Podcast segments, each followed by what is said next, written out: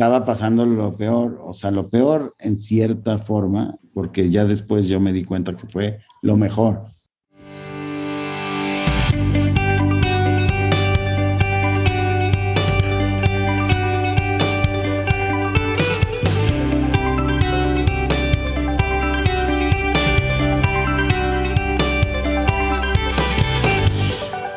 Hola Ron, Hola Joe, ¿cómo estás? bien, está lloviendo. Acaba de empezar a llover. Eh, la verdad, no, no quiero echar mucho rollo antes de entrar directamente al episodio de hoy. La verdad es un súper episodio que tenemos. Es un episodio, la verdad, bastante cargado de emociones. Se van a reír en algún punto, probablemente van a llorar en algún otro, así que tengan los Kleenex cerca.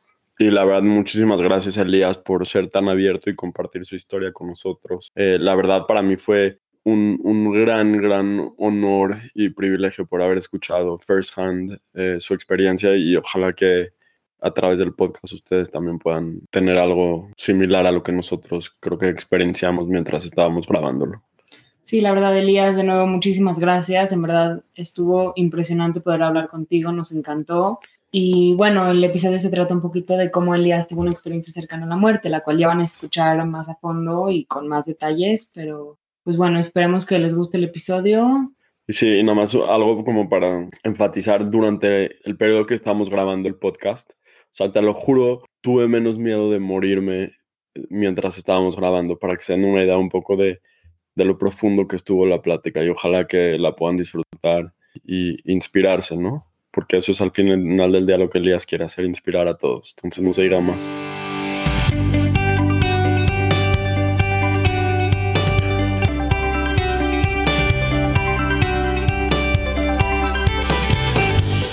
Que los podcasts, en verdad, entre menos entrevistas sean y más pláticas sean, creo que mejor salen todo. Sí, Y, totalmente. y estoy seguro que somos el único podcast en el mundo que tiene cuatro personas con el mismo apellido que Sarari haciendo un podcast ahorita.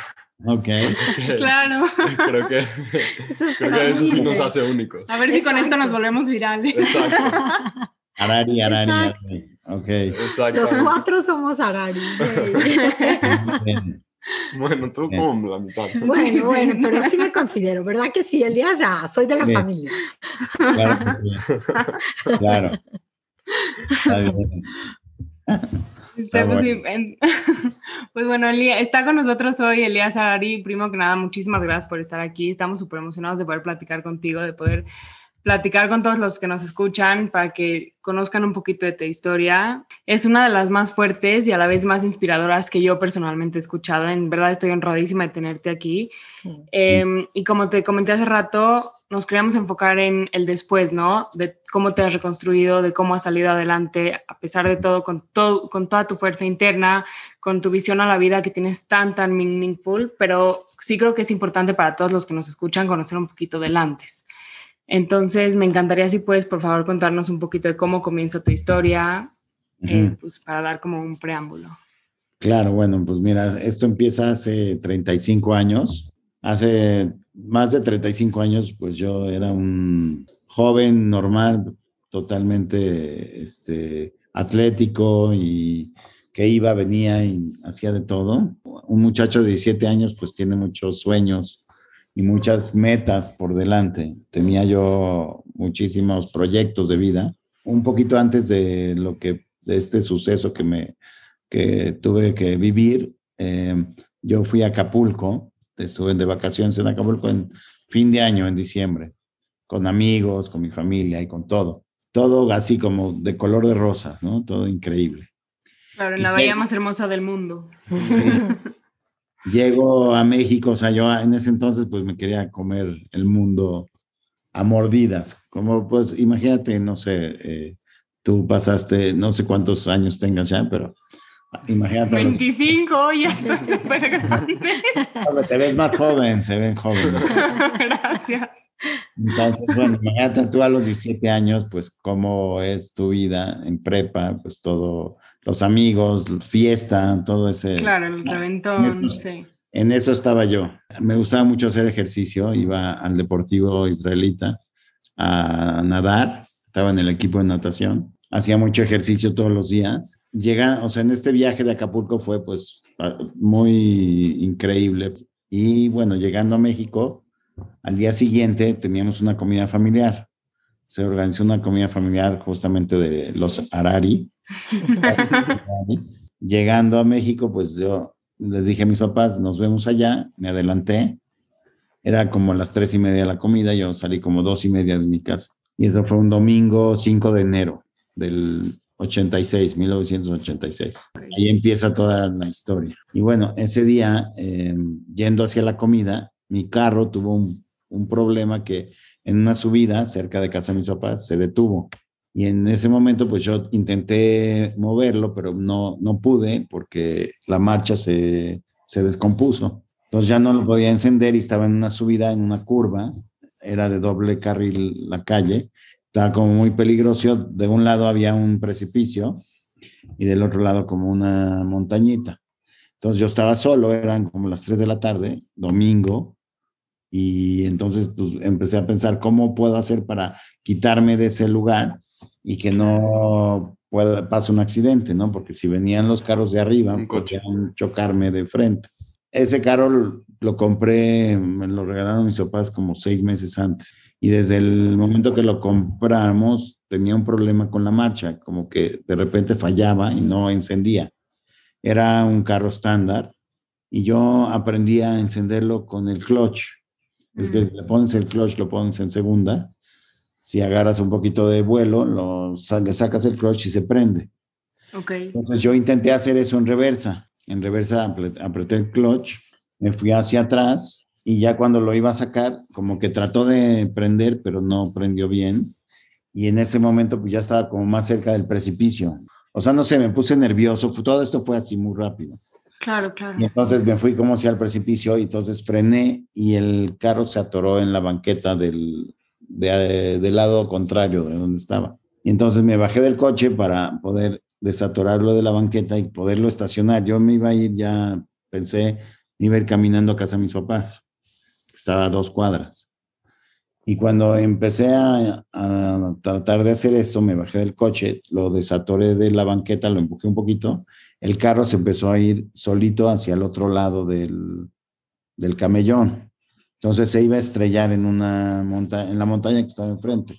Entonces yo por evitar que se estrelle, o sea, dije, uy, mi papá me va a matar, este, lo que pensé es, quiero detener el coche para que no pase nada. Entonces corrí para tratar de meterme al carro y frenar que no, y que no se estrelle. Y cuando traté de hacer esto, me fui, me tropecé, me fui hacia adelante y la puerta que iba abierta de mi lado me pegó en el cuello.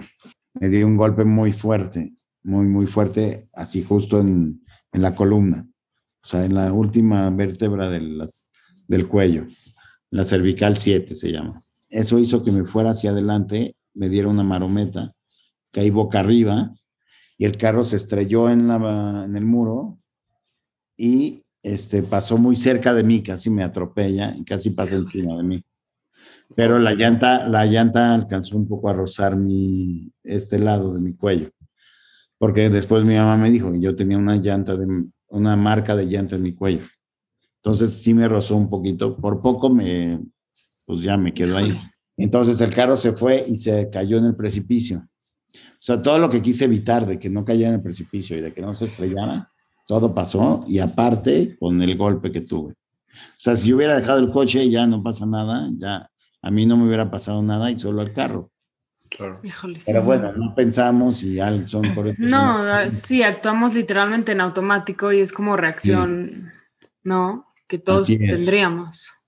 Entonces, bueno, me quedé así en la calle tirado y este, pues ya estaba peor porque pues, estaba solo. Antes, en ese entonces, no existían los celulares. Claro. Yo desde ese momento, pues ya yo sentí, o sea, bueno, empecé a, a darme cuenta que no sentía mi cuerpo y que no sentía, no me podía mover ni me podía parar. O sea, yo desde ese momento ya estaba paralizado, pero yo sin saber, yo no sabía que si te pegabas acá, pasaba algo con las piernas. O sea, ni claro, por supuesto. la, la conciencia de que tenemos una médula espinal y que eso está conectado a todos los músculos y que si te pegas ahí, pues pasa, se desconecta y hay una desconexión. Y eso me pasó. Entonces yo no me pude parar, no podía moverme, nada más sentía muchísimo dolor en mi cuello y empecé a gritar, a pedir ayuda, pero pues era de, la calle vacía, domingo 5 de enero, que era recién llegando de vacaciones, que pues no, no había casi nadie. Y entonces, es- pues me empecé nada más a gritar, o sea, yo no sabía ni qué hacer. Y entonces, después de un rato pasó un carro, sentí que bajaba, que un coche pasó por atrás, como que se detuvo, me vio y se siguió. O sea, no quiso, Híjole. no quiso detenerse, porque imagínate, ve a, un, a una persona en la calle tirado, pues no sabe qué, qué, qué, le, qué pasa, ¿no? Claro. Entonces, bueno, así se fue y pues yo empecé a estar como, empecé a entrar en mucha angustia. Y después ya de un rato más pasó una patrulla de las que están por la zona, se detuvo y llegó un policía conmigo. Y el policía ya se acercó. Lo primero que hizo, yo me acuerdo que yo traía un reloj que al- con lo que todo lo que me pasó se me aflojó. Entonces yo estaba con el brazo así hacia arriba pidiendo ayuda y él lo primero que hizo fue quitármelo. O sea, me, me acuerdo que me quitó el reloj. Wow, México mágico, ¿no? Sí. Era el, O poli- sea, era el policía. Y luego yo le dije que dónde vivía, le di la dirección dos veces de mis papás y ahí me desmayé. O sea, ya perdí el conocimiento. Y entonces ya luego me dijeron que él habló a una ambulancia, habló a una grúa para poder sacar mi coche de donde estaba de la barranca. Y entonces ya verificaron como los datos del carro y mi cartera, la checaron quién era y entonces pues ya le hablaron a la ambulancia este, de la Cruz Roja y cuando vino por mí pasaron a mi casa, tocaron y avisaron que yo había tenido un accidente, que me iban a llevar a la, Cruz Roja de Polanco. Entonces la comida familiar que teníamos era como a dos, tres cuadras de, de la Cruz Roja. Y mi hermana, la más chica, como por el viaje que hicimos y todo, estaba cansada y no quiso ir. Entonces ella, a ella le avisaron y ella fue la que habló a, a casa de um, tía. ¿Cómo iba a hacer la comida? Ajá, habló con mis papás y ya les dijo que tú, que vinieron a decir que Elías tuvo un accidente y que se lo llevaron a la Cruz Roja. Entonces, pues ya mis papás se, se angustiaron mucho. Sí, y- no me puedo ni imaginar la angustia, o sea. Sí, fueron a la Cruz Roja y pues como era domingo, te digo, de, de vacaciones, no había casi nadie en la, ni en la recepción ni en ningún lado. Entonces preguntaron, trataron de ver si había llegado alguien y nadie les podía decir nada porque pues, no había, no había gente. Y de repente mi mamá me escuchó como a lo lejos, que yo estaba adentro en, en urgencias y ya pasó y oyó que me estaba quejando. Entonces yo me acuerdo, yo de, de repente despertaba a ratos, o sea, como que me iba y regresaba, por tanto dolor que tenía. Y entonces ya llegaron, llegaron mis papás y me dijo mi mamá, ¿qué te pasó? Y yo le dije, mi carro me atropelló. Y pues ella no entendió nada, o sea, imagínate, mi carro me atropelló. Yo no Sí, tenía ¿no? ni un hueso roto, no tenía sangre, no tenía nada, estaba completo, mi cuerpo estaba totalmente co- bien Entero. entero. Solo tenía una marca de Raspadita. pues, una raspada en la barba por la caída y la marca de llanta que tenía aquí en el cuello. Y ya era todo. Entonces ya cuando yo le dije a mi mamá, otra vez me, desmayé. Y entonces luego ellos hablaron a, o sea, hicieron los trámites para sacarme en la Cruz Roja y me llevaron al ABC de observatorio, al hospital. Entonces, bueno, llegué ahí, le hablaron un doctor, yo ya de ahí ya no supe nada. Después de que hablé con mi mamá, yo desperté al día siguiente. Luego me contaron todo lo que pasó, que me llevaron al ABC, llegué ahí y este, me metieron a la máquina de rayos X para ver qué, qué tenía. ¿Qué había pasado? Claro. Me hicieron el, el examen y algo pasó con la máquina, o sea, como que todo se juntó para que todo saliera mal en esos días. Porque aparte del accidente, empecé a tener muchos problemas en el hospital con el trato que me dieron. Porque en la máquina de rayos X se descompuso y no me pudieron hacer bien el estudio. Un diagnóstico de bien que tenía. Entonces el doctor dijo, pues vamos a ponerle, hacer, a hacer un estudio que se llama mielograma. Este es un estudio que te ponen, que te ponen un líquido en la médula y ese líquido recorre, si está normal, recorre toda la médula. Y a mí este, ese líquido se me detuvo en la espalda, pero mi golpe había sido en el cuello. Pero el doctor, que según era muy bueno, en ese Creyó entonces, que era en la espalda.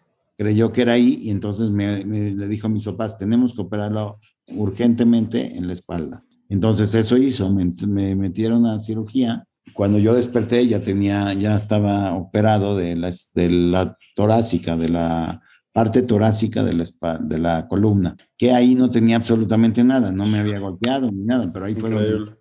Ahí fue donde él creyó que tuve el problema.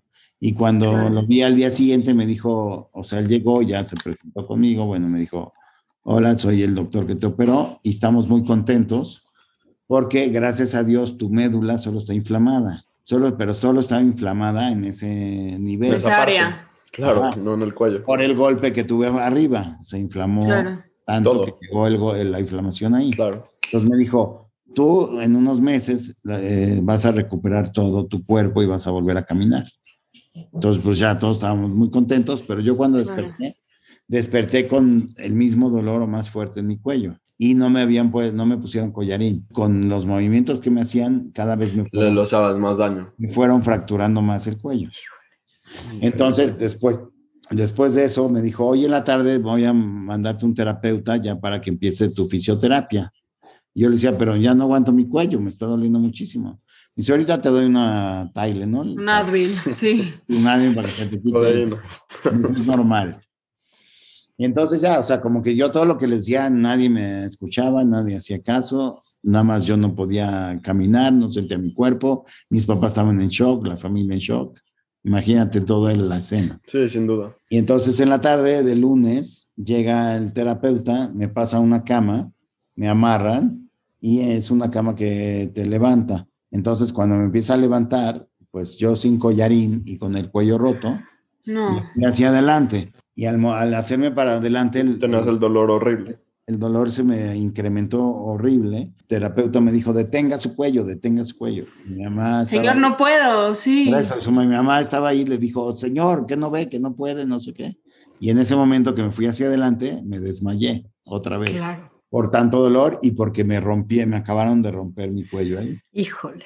Entonces, cuando me acuestan, cierto, yo ya estaba totalmente paralizado. Ya no movía ni las manos, ni los brazos, ni nada. O sea, después del accidente, yo podía mover perfecto los brazos y las manos.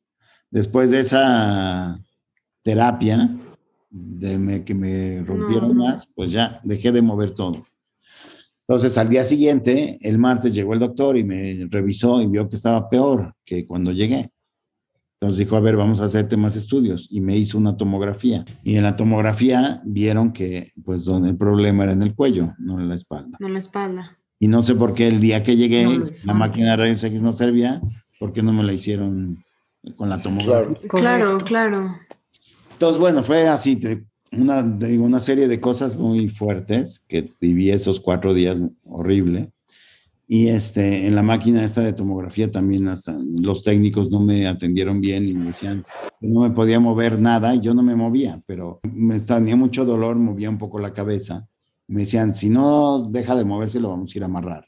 Uf, ¿qué onda con la falta de tacto en los hospitales? Exacto. Y yo no sé si ahorita ya cambió o no, pero pues me imagino. Espero, que de verdad. parecido. Pero entonces vinieron y me amarraron, o sea, como que no, como no salía bien el estudio, me vinieron a amarrar y cuando me amarraron me dolió, me, me acabaron de Mucho más. Te Claro. lastimaron. Entonces en ese momento dije, ya, ya no quiero estar aquí en este mundo, me quiero ir, ya me quiero morir. O sea, de tanto dolor y tanta Dolor. Claro, claro. Dije, ya no quiero. Y entonces, pues, ya al día siguiente llegó el doctor y me dijo, pues sí, tu problema, quiero decirte que tu problema es arriba.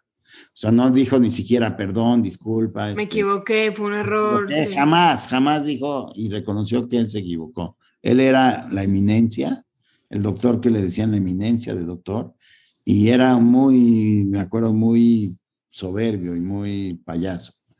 O sea, yo siempre me acuerdo mucho de eso, de, de que no, no, ten- no tuvo tacto nunca en nada de lo que hizo. Y entonces este, me dijo, te tengo que operar arriba, porque tu cuello está roto y está desalineado y está presionando la médula. Entonces, tengo que, que arreglar ahí para que, pues, ver que se puede salvar. Y entonces el jueves, que fueron cuatro días después del accidente, me operaron por segunda vez en el cuello. Y estando en medio de la operación, empezó la cirugía. Algo pasó que cuando estaban intentando enderezar mi cuello, empecé a perder mucha sangre por la nariz. Algo se reventaron dos venas de la nariz y empecé a perder mucha sangre. Entonces, en ese momento que perdí la sangre, el doctor detuvo la operación, salió con mi familia, todo lleno de sangre, la bata. Y, cuando lo vio mi mamá, pues, imagínate la cara. Se desmayó, claro. Sí, no, Sí. el pánico. Porque ya pensó lo peor. Claro. Por supuesto. Y estaba pasando lo peor, o sea, lo peor en cierta forma, porque ya después yo me di cuenta que fue lo mejor. Porque en ese momento empecé yo a, a- a darme cuenta de lo que estaba pasando. O sea, yo estaba anestesiado y estaba perdiendo sangre y mis signos vitales empezaron a bajar. Y en eso empecé yo a, como que yo sentí que me salí de mi cuerpo y empecé a ver todo desde arriba. Y eso fue lo más mágico e impresionante que, o sea, me desprendía y de repente empecé a ver y a observar mi cuerpo primero y a ver a los doctores alrededor de él. Pero en ese momento me di cuenta que no era mi cuerpo. No era, o sea, fue por la, un- como que fue un, un despertar espiritual, como le llaman, en el cual te das cuenta que tú no eres tu cuerpo, no somos este cuerpo, somos algo más. Y ahí me di cuenta, tenía 17 años y en ese momento me di cuenta de esto. Wow. No, se nos cuentas esto y de verdad se me pone la A piel igual. Sí, sí, es algo que yo durante mucho tiempo no conté, no contaba porque mucha gente, pues, o sea, como que me veían como que ya me había vuelto loco, ¿no? A lo mejor pens- sí, como que pensabas que no te iban a entender. Sí, no, y lo cuando Claro. lo conté, cuando lo conté no me entendieron, de hecho, pensaron que era efecto de la anestesia y de Claro que estabas alucinando. Sí, y yo, y yo durante mucho tiempo hasta llegué yo a creer que sí fue una alucinación. Mm. Claro, porque al final lo que la gente nos dice, pues nos lo creen, nos lo creemos, ¿no? Sí, o sea, porque, porque vi muchas cosas, vi muchas cosas que está plasmado, todo lo que vi, cada detalle, lo plasmé en un libro después de 35 años. Y este, este libro que está acá atrás, que ya por fin acaba de nacer. Wow, muchísimas Felicidades. felicidades. Felicidades, Elías. Se llama Vivo después de la muerte de Elías Arari Askenazi. Sí, correcto. Les vamos a hoy poner- justo- hoy justo me llegó, aquí lo tengo.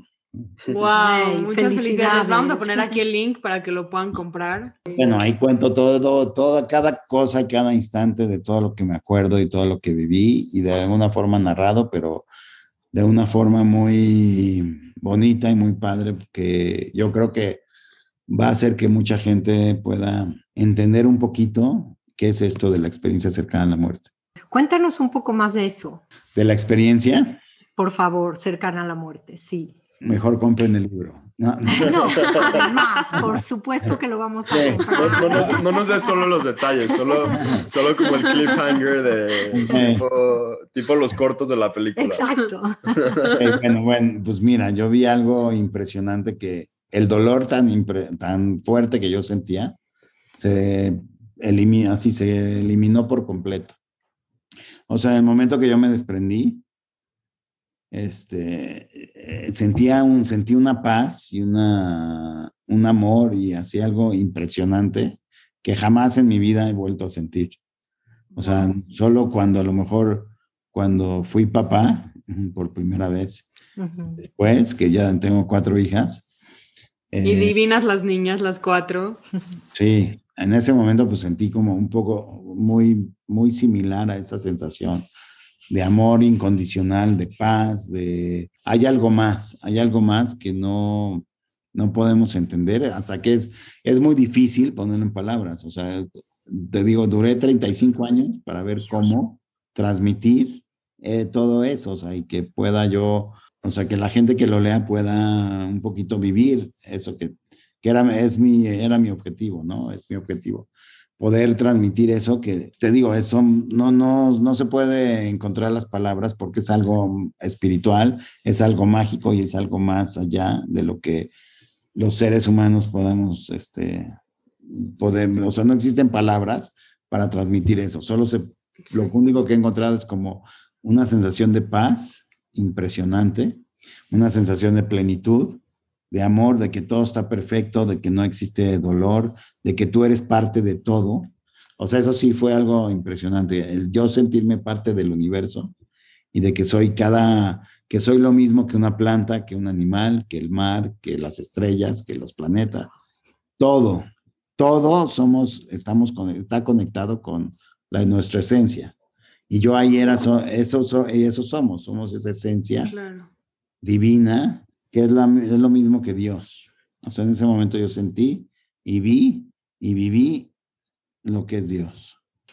Viviste esa unidad con Dios. Sí, sí, sí. Y hasta después, un, o sea, al momento de desprenderme, yo sentí como que una luz me llamaba, una luz muy impresionante que, que no es una simple luz, sino que es una luz en la que somos, nosotros somos eso, somos, ahí es donde me sentí, cuando entré como en un túnel, en ese túnel oscuro, que al final había una luz, sentí como muchos entes o seres o energías, o no sé cómo explicarlo, venían a recibirme, como que no, no estaba solo, o sea, yo nunca me sentí solo, estaba acompañado por esto, que eran como seres muy amorosos que venían a darme la bienvenida a un lugar y a una dimensión, pues, desconocida. Diferente. Y de, diferente, pero en el momento que yo entré en esta luz, o sea, pasé por este túnel y me hice la, como que yo me fusioné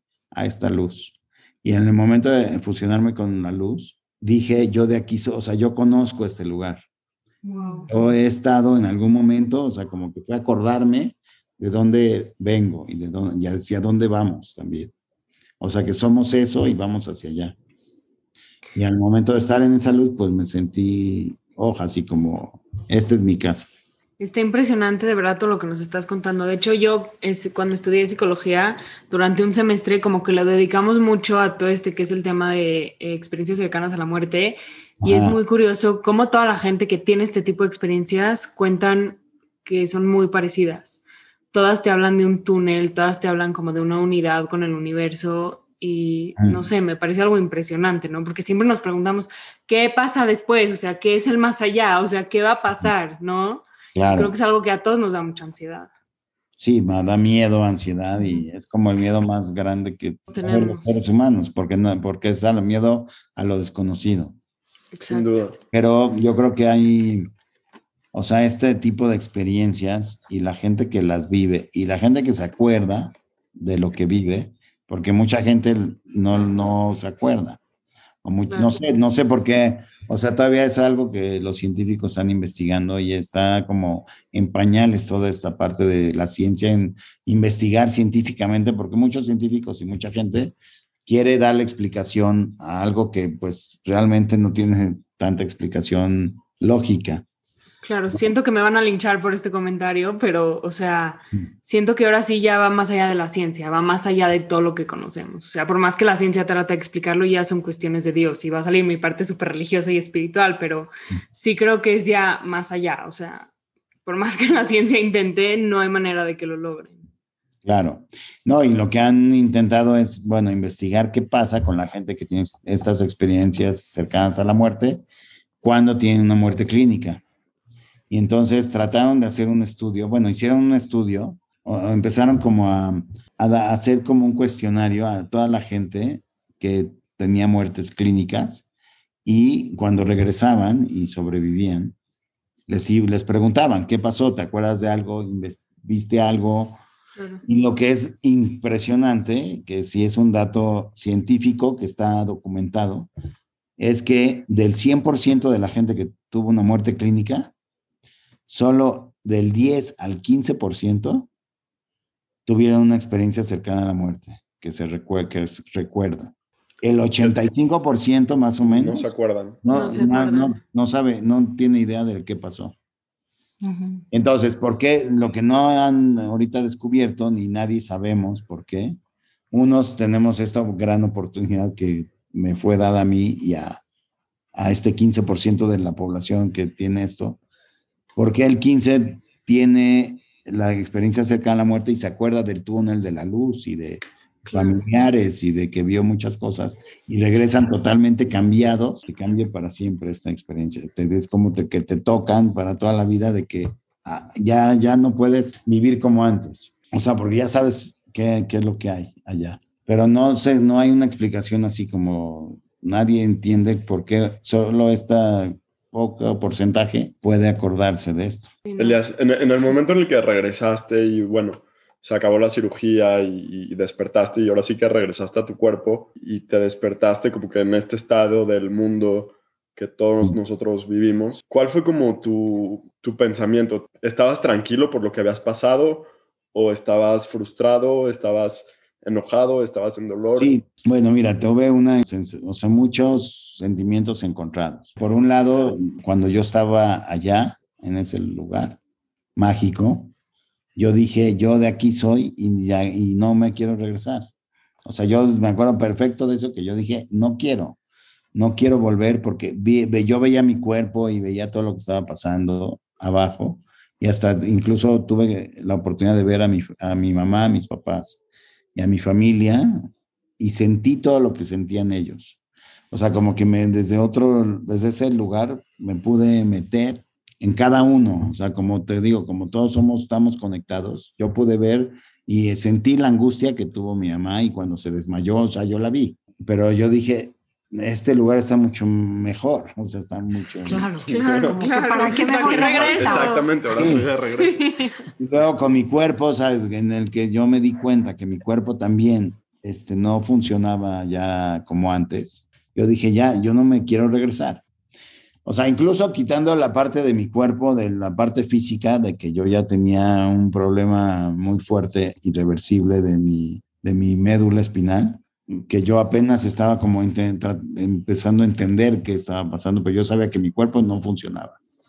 Independientemente de eso, o sea, solo de ver la luz y de estar en la luz, ya no quieres separarte de ahí, no quieres volver. Aunque sea que estés perfecto físicamente. Sí. ¿Sí me explico? O sea, es lo que estás diciendo, porque es, es, un, es un estado, es incomprensible y es mucho mejor al, que vivimos, pues. Sí, es de paz, de tranquilidad, de amor, de que todo es perfecto, de que estás junto con Dios y que estás seguro y que no va a pasar nada. O sea, sientes esa parte de que, no sé, o sea, trato siempre de encontrarle las palabras más adecuadas y es las que me salen, pero sí es, es, es lo máximo, es lo mejor.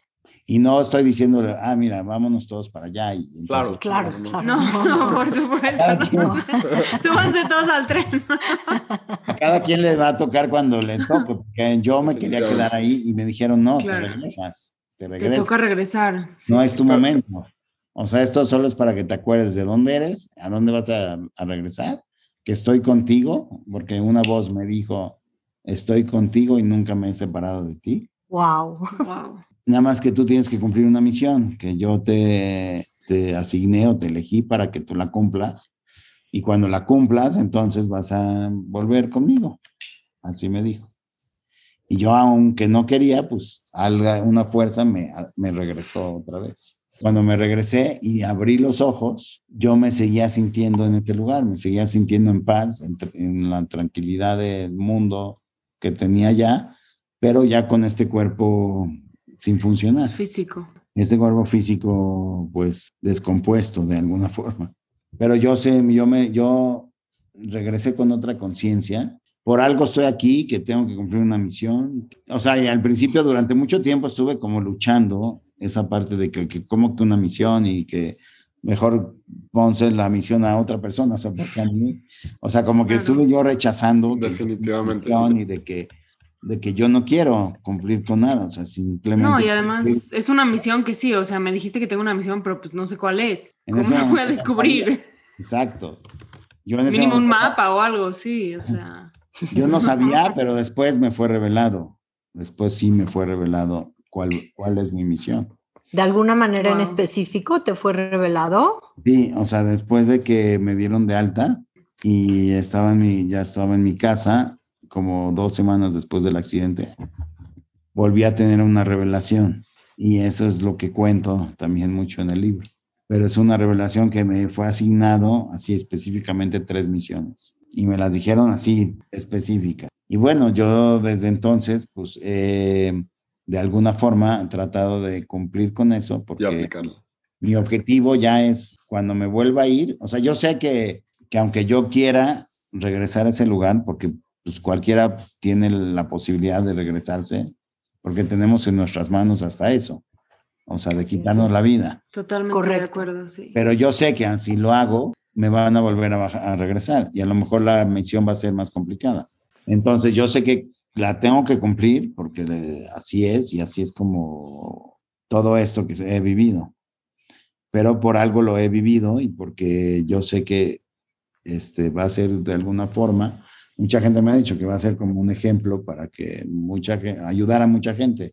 Y eso de poderlo hacer, de ayudarlos, de ayudar, porque mucha gente cuando les cuento, me, dicen, no, pues tu historia está impresionante, está increíble, me ayudó Impresionante. a, a- a cambiar muchos conceptos de la vida. Entonces, simplemente yo por contarlo y por, por vivir lo que he vivido, pues me dice la gente que les ayudo. Entonces, pues eso se siente padrísimo. No, y sí, o sea, yo sí soy súper fiel creyente que todos venimos con un objetivo a este mundo, ¿no? Y que pues a lo largo de la vida pues tenemos que ir descubriéndolo y pues dándonos cuenta qué es lo que tenemos que hacer y las decisiones que vamos tomando de cierta manera son un mapa, ¿no? Pero no sé, es difícil, o sea, la verdad es que es complicado. Pero, o sea, creo que el- el- la persona promedio en este mundo, ¿cuál es tu number one miedo que tienes? La muerte. Sí, claro, Así por es. supuesto. Y yo creo que ¿Estás de de acuerdo conmigo? todos. Claro, O sea, totalmente de sin acuerdo. duda yo creo que de todos. Sí. Y a lo mejor estoy equivocado, Elías, pero creo que eso, por tu experiencia, suena que ese no es tu miedo. No, ni al revés, ¿no? o sea, mi miedo es no cumplir con lo que tengo que cumplir para quedarme allá cuando me toque y que no me vuelvan a regresar. Ese es mi miedo principal. Y, y eso en el, en el fondo te da algo de tranquilidad. Saber que el día que, digo, todos, todos no, algún día no vamos a estar aquí, pero todos Sí. vivimos con ese miedo. Eso te da algo de tranquilidad, que sientes que ya estuviste ahí y regresar es como Sí, o hasta sea- un mejor lugar que aquí. Mi anhelo más grande es volver a ese lugar, es regresar a ese lugar. Es mi anhelo más importante que tengo, pero te digo, como te digo, sí me angustia un poco que no cumpla lo que tengo que cumplir, ¿no? Yo te quiero preguntar, Elías, ¿cómo Mm. a, a partir de, de- de, pues de esta experiencia que marca tu vida, ¿no? Tanto física como espiritualmente, ¿cómo se transforma tu vida cotidiana? en 180 grados. O sea, yo cambié completamente mi forma de ver el mundo, mi forma de ver la vida en prioridades. O sea, las prioridades ya no era en ese momento, si era en ese momento, no sé, mi físico y lo material y buscar así como el éxito económico, no sé, como mucha gente, Claro. como es lo que mucha gente bu- buscamos, muy- Definitivamente. como que ya yo sentía, no, hay algo más, o sea, es algo más que eso.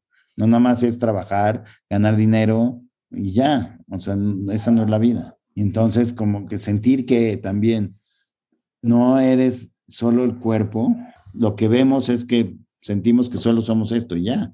No somos, o sea, no sabemos que somos algo más. Claro. no hemos como, a lo mejor en teoría hemos, hemos escuchado, o por la religión o lo que sea, nos dicen, pues que somos, eh, tenemos un espíritu, un alma y toda esta parte, pero mucho es teoría, o sea, mucho es que te lo dicen y lo creen, puede ser fe- también fe.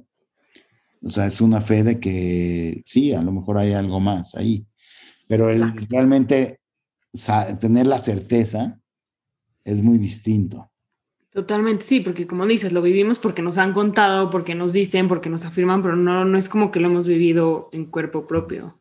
Entonces sí, Sí. es como, Entonces, sí, por ejemplo, mucha gente se ha acercado a mí después de que le cuento la, porque he dado a algunas pláticas o conferencias donde platico esto, y se acercan conmigo y me dicen, no, pues a mí me cambiaste todo el concepto que tenía acerca de la muerte y, y hay gente hasta que se ha soltado a llorar porque me dice, yo estoy ya más tranquilo, por escuchar tu historia estoy más tranquilo de saber que mi esposo o mi hijo o un familiar que, perdí, mm, yo sé que ya está en otro lugar y está mejor que acá.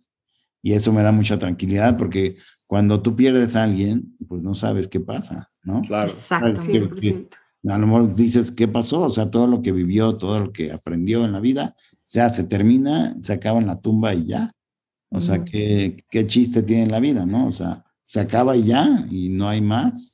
Pero al escuchar este tipo de historias, yo siento que te expanden un poco la mente y la conciencia en, en, pues, entender que, que no se acaba aquí. Pero ahorita que nos estabas contando eso, yo sentí lo mismo. O sea, a, mí, a mí sí me dio algo de tranquilidad de que dijiste, ok, es como un lugar de paz, es, un lugar, ¿sí me explico? O sea, por, por, algún momento, no estoy diciendo que a lo largo de mi vida ya voy a vivir tranquilo y ahora ya no me da miedo la muerte, pero sí como que por ese momento dije, qué padre que, que esa es como una posibilidad, ¿sí me explico? El, el día que, que, que ya no estamos aquí. Y no, y por ejemplo, algo que me marcó también mucho mi vida después de esta experiencia, en la que yo durante muchos años, o sea, al principio lo conté y a mucha gente, pues yo imagínate a los 17 años, lo, contando esto de que yo vi la luz y que vi a Dios. Sí, claro. claro, Todo el mundo decía, ¿quién, ¿qué, se fumó este cuadro? Exactamente, dijeron, ¿qué fumó? Cuando, hoy en día está de moda, pero en, además, además. en los 80s y 90s no estoy seguro. Ahorita ya sería.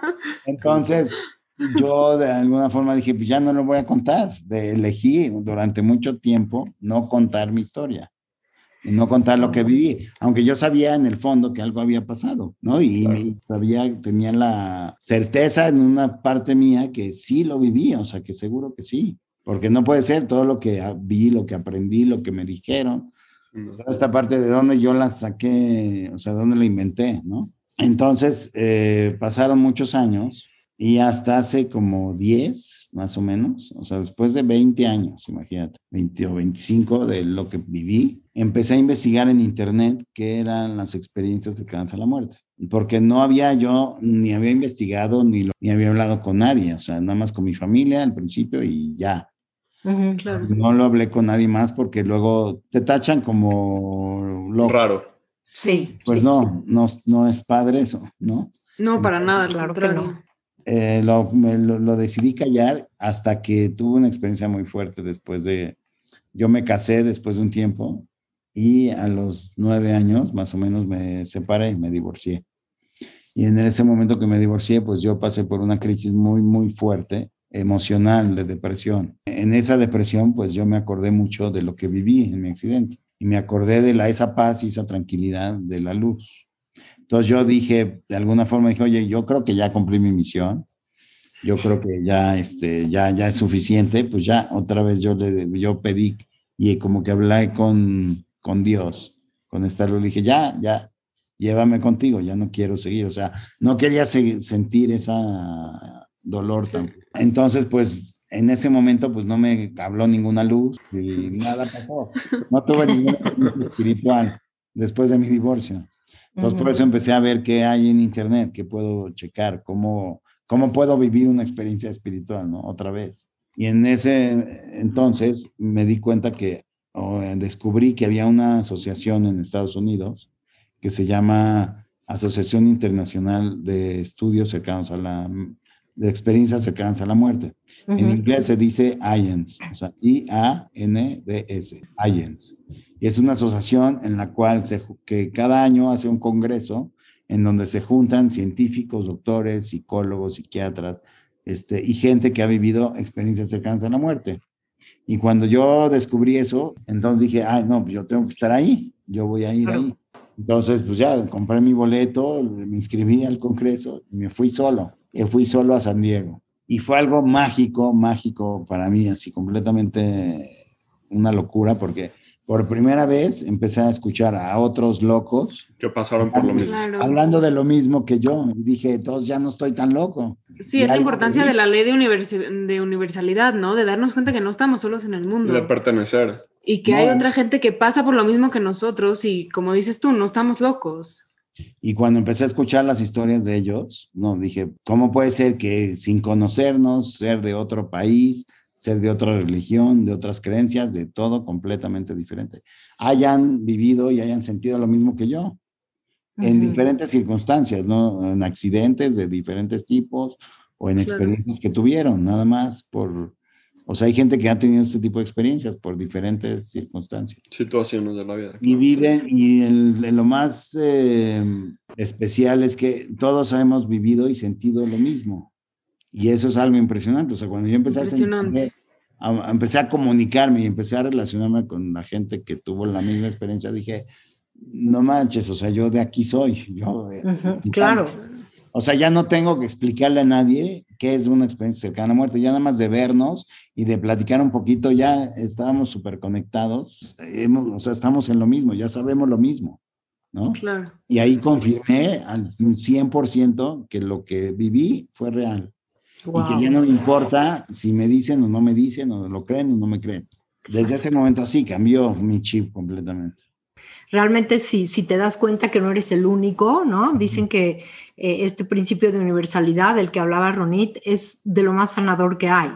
Incluso en psicoterapia, cuando hacen psicoterapia de grupo, el principio principal de la psicoterapia de grupo es eso, es que tú puedas a través de la experiencia de otros darte cuenta que, que no eres el único en el mundo viviendo lo que vives. Sí, así es. Nosotros Em, no sé si te platicó Ronnie y mi mamá Elias antes de, de, la entrevista, pero cuando empezamos VidaShare, no, no era un podcast, era como... una plataforma. Eh, bueno, eh, eh, era una plataforma, o es una plataforma, en la que queremos que la gente pueda compartir sus experiencias de vida con otra gente, ¿no? Pero una de las razones y uno de los motivos por los cuales empezamos con VidaShare es, por ejemplo, yo tengo diabetes tipo 1. Y al principio cuando me dijeron que tenía diabetes tipo 1, yo no conocía a nadie. ¿No? Entonces, es literalmente decir, ok, solamente quiero platicar con alguien que esté pasando por lo mismo que yo y que me explique un poquito. Y es un poco eso, ¿no? O sea, obviamente ya a lo largo del tiempo he conocido a mucha gente y todo, y, y sí creo que ese sense of belonging de pertenecer y, y, saber que no eres el único es súper importante. Y, a partir de que fuiste a ese congreso, ¿te decidiste escribir el libro? Sí, porque regresando del primer congreso, este, yo fui a, empecé a tomar unas clases de, religión y este, platiqué, ahí fue por primera vez que platiqué acerca de, eh, de mi experiencia. De la experiencia, claro. Y me encantó, o sea, me dijeron, wow, ¿cómo crees? empezaron a sacar libros y me empezaron a sacar, mira, acá, acá dice que esto así es. He ido mucho tiempo, y, pero nunca habíamos conocido a nadie. O sea, porque me empezaron a contar, y entonces, mira, acá dice esto y esto, y les dije, a ver, ¿qué? ¿Alguna vez han conocido a alguien que ha vivido eso o solo lo han leído ahí? No, pues que solo lo hemos leído, pero tenemos fe que así es. Y entonces ya les dije, ¿qué, qué dirían si les cuento que yo lo viví? O sea, no así, porque ya me abrí con alguien así. Y nada, a ver, cuéntanos y cuéntanos, y estaban felices con la historia. Y entonces cuando regresé, les dije que iba a ir al Congreso, y pues les encantó. Cuando regresé del Congreso, volví a ir con ellos y me dijeron, o sea, ya les conté todo lo que pasó y me dijeron, tenemos que hacer una conferencia para que platiques esto. Y ellos organizaron una conferencia y di esta conferencia más o menos fueron como 30 personas. Y en una de ellas trabajaba con un rabino que da pláticas a mucha gente. Ok, bueno, esta persona trabajaba con él y me oyó en la conferencia y me dijo, quiero que vayas con el rabino a platicarle esto. Entonces, al día siguiente me hizo una cita con el rabino. El rabino me habló directamente, me dijo, oye, a ver, que tienes una historia, que no sé qué, a ver, quiero que vengas a, a contarme. Le dije, mira, es así, así viví. Me dice, quiero hacer una conferencia contigo. Yo, yo doy conferencias a jóvenes y justamente esa semana estaba hablando de experiencias cáncer a la muerte y, me dijo, quiero que hagas una conferencia, que vengas a platicar tu historia. Y yo dije, no, pues eh, ok, vamos a organizarlo bien y todo en un mes, dos meses, no sé, ¿no? Para organizarlo. me dice, era viernes, me dice, el martes quiero hacerlo. Digo, ¿qué? sí, el martes, así en tres días después. Me dice, tú mándame fotos de esto, de tu accidente, yo me encargo, yo organizo. Y ya, este, el lunes me citó, me dice, no, ¿qué crees? Hay mucha gente que está interesada, yo creo que va a ser un éxito la conferencia, a lo mejor van 100 personas. Y yo, pues antes, no sé, me daba mucho, bueno, todavía, pero me daba como mucho nervio. Definitivamente. Este, hablar con gente, ¿no? O sea, como ese... Una, una cosa es una cosa es compartirlo con una persona o dos, otra cosa es en un foro de cientos de personas. No, no, no, definitivamente. Entonces, bueno, me dijo, no, que va muy, va muy bien, se empezó a hacer como viral la, conferencia y el martes me dijo, vente dos horas, como cuatro horas antes de la conferencia para platicar y ya limar bien los detalles. Cuando llegué ahí me dice, más o menos ya me confirmaron como 500 personas. ¡Wow! El lunes me dijo 100. Así fue muy rápido. Estaban revendiendo afuera. yo ya estaba, estaba súper nervioso. ¿eh? Y ya en la noche, ya es la conferencia, y de repente veo que empieza a llegar gente y gente y gente. Así yo llegué como una hora antes y empecé a, llegar muchísima gente. Y de repente escuché, me empezaron a hablar por teléfono. Yo les dije a mi familia que iba a hacer la conferencia. Me habló mi hermana, oye, ya no puedo pasar, ¿qué onda? ¿Qué está pasando?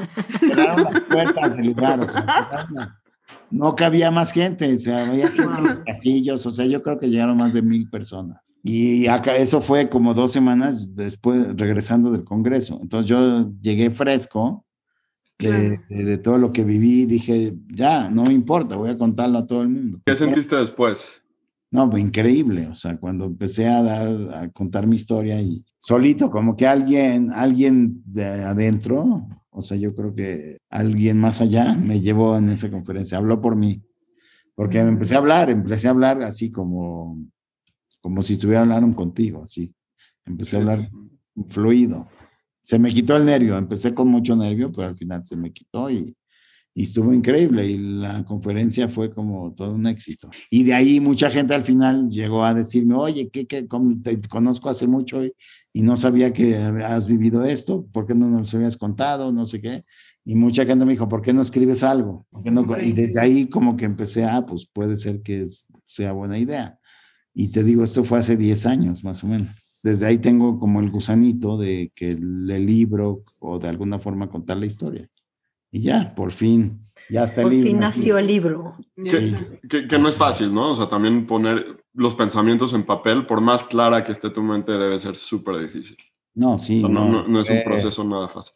No es nada fácil escribir un libro. O sea, me tardé muchísimo. muchísimo. Años. Años. Años y horas y que sí, revisiones y revisiones y revisiones y correcciones, o sea, hubo, fue un, es un proceso muy largo, pero gracias a Dios ya aquí está. Muchísimas, felicidades, de verdad, por el libro y infinitas gracias por contarnos toda esta historia. ¿Dónde la gente lo puede comprar? Mira, tengo mi, la página de internet, la que también acabo de sacar, se llama vivo después de la muerte.com. Buenísimo. Ahí está todo el libro y los links donde se pueden comprar.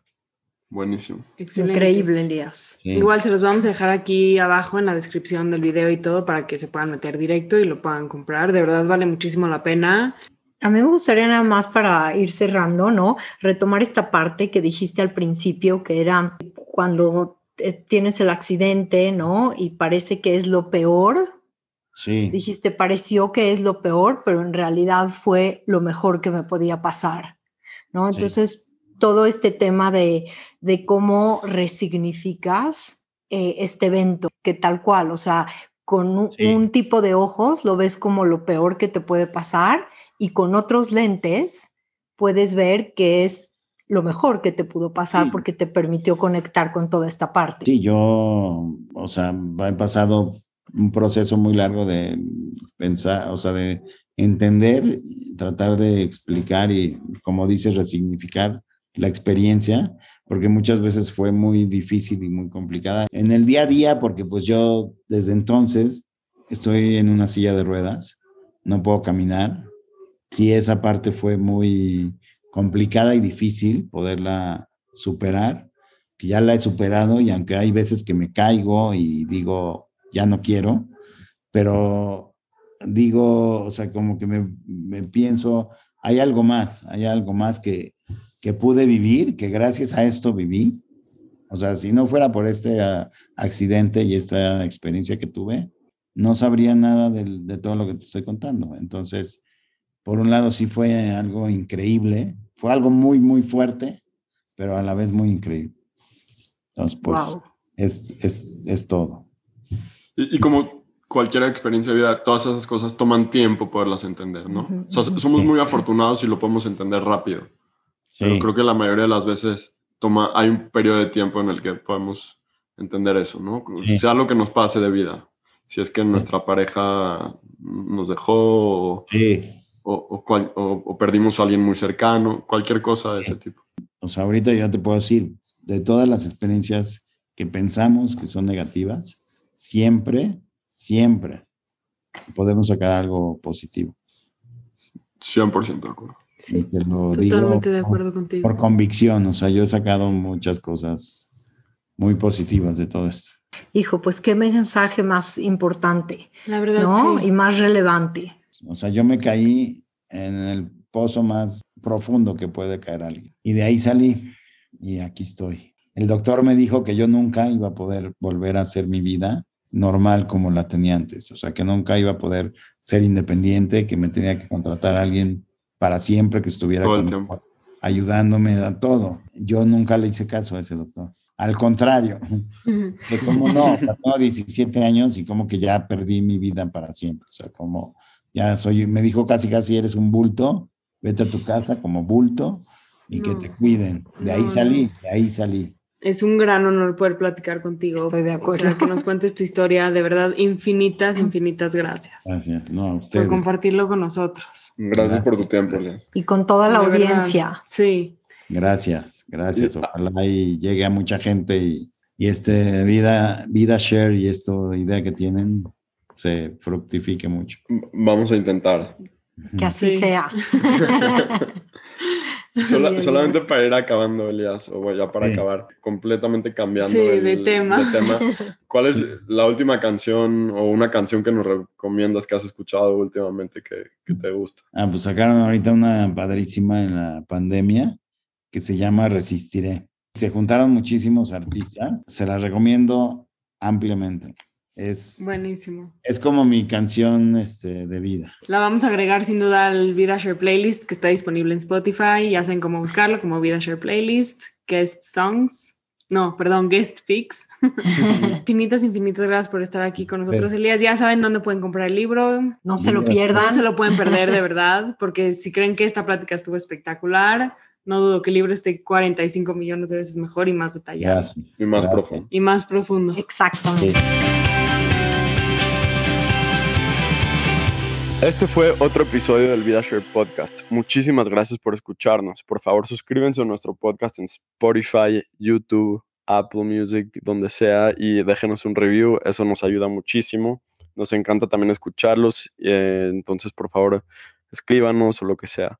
Para comprar el libro vivo después de la muerte de Elías Arias Kenazi, que fue un super guest en el episodio de hoy, pueden ir directamente a amazon.com o lo pueden pedir en su página web vivo después de la muerte.com. Todo corrido como suena, vivo corrido después de la muerte.com. En VidaShare queremos platicar con gente interesante, con experiencias extraordinarias y generar conversaciones de alto impacto. Si te gustaría contarnos algo sobre ti y compartir tu, historia con los demás, escríbenos por Instagram arroba VidaShare-podcast. Nos encantaría poder platicar contigo en nuestro siguiente episodio. Con cariño y como siempre, el VidaShare Team.